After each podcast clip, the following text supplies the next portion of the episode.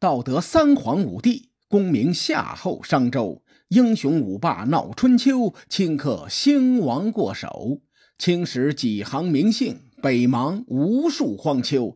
前人种地，后人收，说甚龙争虎斗？上期节目咱们说了秦师救楚的详细过程。伍子胥见大势已去，只能接受现实，率兵回国。吴王阖闾听说大军即将归来，他亲自下厨为伍子胥做菜、接风洗尘。君臣二人相见之后，心中是百感交集呀。这次举国攻打楚国，在战术上大获全胜，在战略上未尽全功，多少都有点遗憾。吴王阖闾亡楚之心不死，他将吴国的城门昌门改名为破楚门，期待着将伐楚大业进行到底。转过年。在鲁定公六年，也就是公元前的五百零四年，这年的初夏，吴王阖闾派吴国太子钟磊率领水师逆流而上，攻打楚国。钟磊不负众望，史书记载啊，四月十五日，吴楚交战，吴国太子打败了楚国的水师，俘虏近十名楚国大夫。战报传回了郢都。楚国君臣是人心惶惶。去年刚刚把吴军赶跑，这还不到一年的时间，这帮孙子又来了，这还让不让人好好过日子了？抱怨归抱怨，奈何楚军在正面战场上确实敌不过有《孙子兵法》加持的吴军。不久之后，楚国大夫子期率领楚国的陆军与入侵的吴军开战。交战的地点在繁阳，很多地方在历史上都被叫做繁阳。据考证，这次吴楚开战的地点应该是河南省新蔡县附近的繁阳。这一战，楚军展现了不屈不挠、越挫越勇的精神面貌，但并没有什么大用，他们再次被吴军击败。楚昭王接到战报，一个脑袋两个大。楚国群臣也跟着上火，牙龈出血、掉头发、嘴角生疮、尿黄尿，这个愁啊！当时吴军战术的优势很明显，吴军水军很强，比如白举之战和这次吴国太子伐楚，路数都一样，先依靠水军逆流而上，登陆之后凭借高机动性迅速穿插走位。同时呢，吴国的劣势也很明显。因为他们随军的辎重补给很少，不耐久战。楚国人思来想去，也没想出一个十全十美的对策，只想出了一个权宜之计，那就是迁都。当时的楚国郢都在今天湖北省荆州市附近，荆州是长江中下游的城市，苏州呢是长江下游的城市。如果从苏州逆流而上，虽然很费力，但好在是同一条地铁不用换线，可以直达楚国都城，而且很容易跑路。跳上船，顺流而下，谁也追不上吴军。于是，楚国将国都从今天的湖北荆州市迁到了弱地，也就是今天湖北宜城附近。宜城属于鄂北地区。按当时的度量衡计算，这个地方距离长江口岸至少有四百里地以上。吴军想凭借水军逆流而上攻打楚国的国都，难度会大大增加。自从楚国迁都以后，翻阅史料，再也找不到吴王阖闾伐楚的记录了。在公元前五百零四年之时，不同史料的记载出现了分歧。我刚才说的。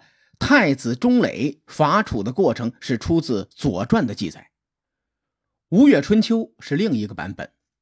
话说白举之战后不久，吴国太子波患病去世。太子波的儿子夫差知道伍子胥是吴王阖闾最忠心的臣子，于是呢，日日恳求伍子胥，想让对方在吴王阖闾面前美言几句。没几天的功夫，吴王阖闾。果然召伍子胥进宫商量立太子的事情。伍子胥呢，趁机推荐了夫差。吴王阖闾摇摇头，说：“夫差不合适啊，这小子人菜瘾大，典型的猪队友，不能继承吴国的江山社稷。”当然了啊，阖闾的原话不是“人菜瘾大”，而是“愚而不仁”这四个字。也就是说，吴王阖闾认为夫差愚蠢又不仁义。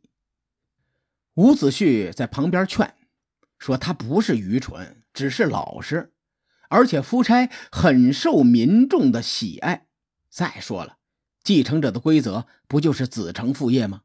太子波去世了，他儿子夫差是最合适的人选。”伍子胥在吴王阖闾心里的分量是很重的。最终呢？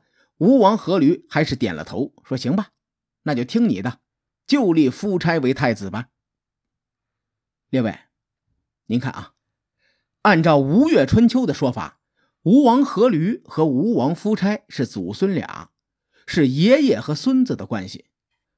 同时，吴越春秋记载，吴王阖闾立下太子之后，整天吃吃喝喝、游山玩水，不务正业。在这个时期呀。吴国依靠伍子胥、伯嚭、孙武的谋略，西败强楚，北涉齐晋，南服越国，成就了春秋霸主的伟业。而《左传》《史记》等历史资料都认为夫差是阖闾的儿子，咱也不能谁人多就听谁的。稍微分析一下啊，咱们就能分辨真伪。按照历史的推算，吴王阖闾。出生于公元前五百四十七年前后，他立夫差为太子的时候是公元前五百零四年，当时吴王阖闾也就四十多岁。即使古代生孩子生得早，吴王阖闾也不至于四十多就有一个活蹦乱跳的大孙子。咱们再看看关于夫差的史料，虽说书里没有关于他出生日期的记载。不过，夫差在公元前四百九十四年出兵攻打越国，打了一场著名的夫交之战。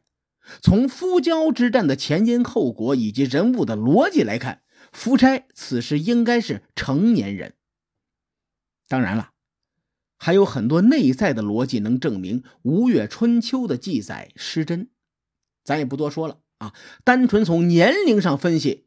咱们就能基本上可以推定，阖闾和夫差是父子关系。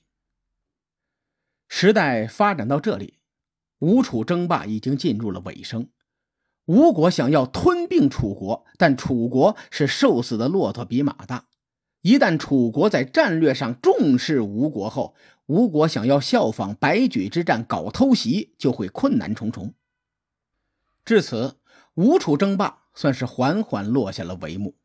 楚国遭受了沉重的打击，好不容易留下一口气。吴国则通过白举之战一战成名，令各路诸侯为之侧目，成为春秋末期不容小觑的一支力量。紧接着，吴越争霸的戏码即将登上历史的舞台。